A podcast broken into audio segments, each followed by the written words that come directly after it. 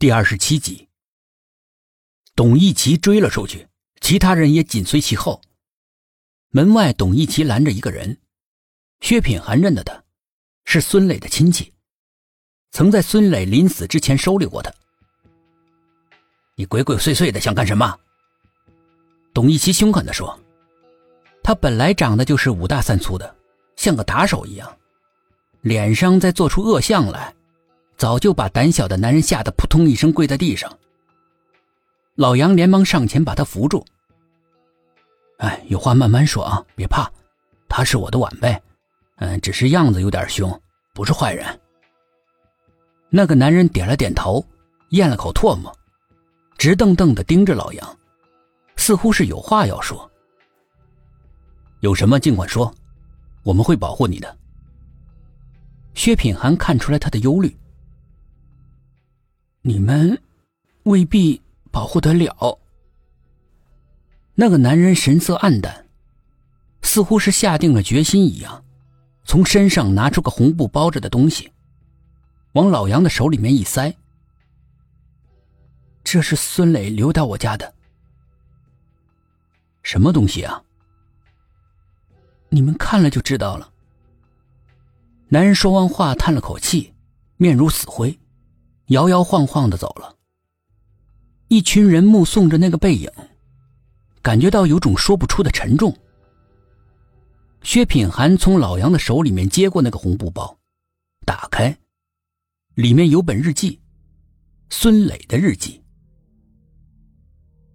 孙磊的母亲看着儿子结了婚，心里面很自豪。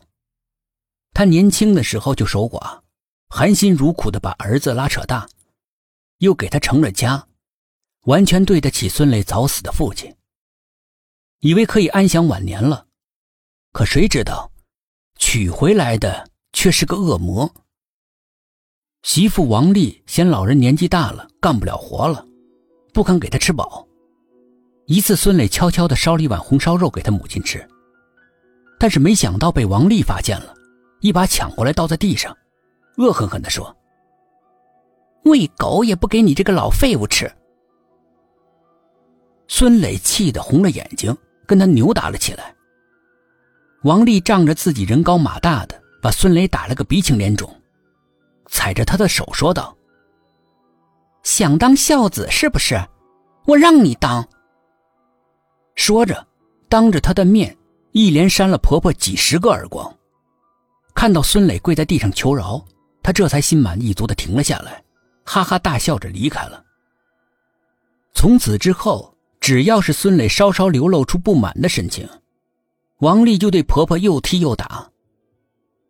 看着年过半百的老母亲惨受折磨，她却无能为力，只有像狗一样的听她的话，期望用这种没有尊严的奴颜卑膝，换王丽对母亲稍微好点他知道村里面的人对他不管老母亲的死活很鄙视，但是他不敢辩解，他害怕激怒王丽。害怕他会变本加厉的折磨母亲。半年前，他的母亲得了重病，王丽不给他看病，最后连饭都不给他吃，说都要死了，就别浪费粮食了。母亲死的时候只剩下了皮包骨头。孙磊哭得死去活来的，仇恨的种子暗暗的埋在心里。王丽似乎是有所察觉。几次阴沉着脸问他：“是不是很恨我呀？想我死？我告诉你，就算是我死，做鬼都不会放过你，而且还要在阴间继续折磨那个老东西。”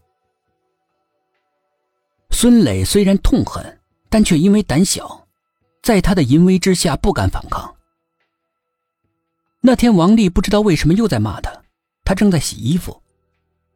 看着在洗衣机里面翻滚的衣服，看着看着，那些衣服变成了王丽，在里面不断的翻滚着，鲜血从身体里面搅了出来。愣什么愣，还不把衣服拿出去晾上！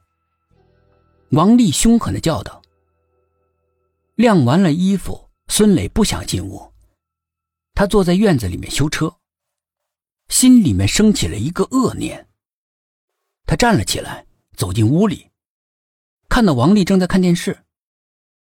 王丽见到他进来，只是轻蔑的扫了他一眼，然后又接着看电视。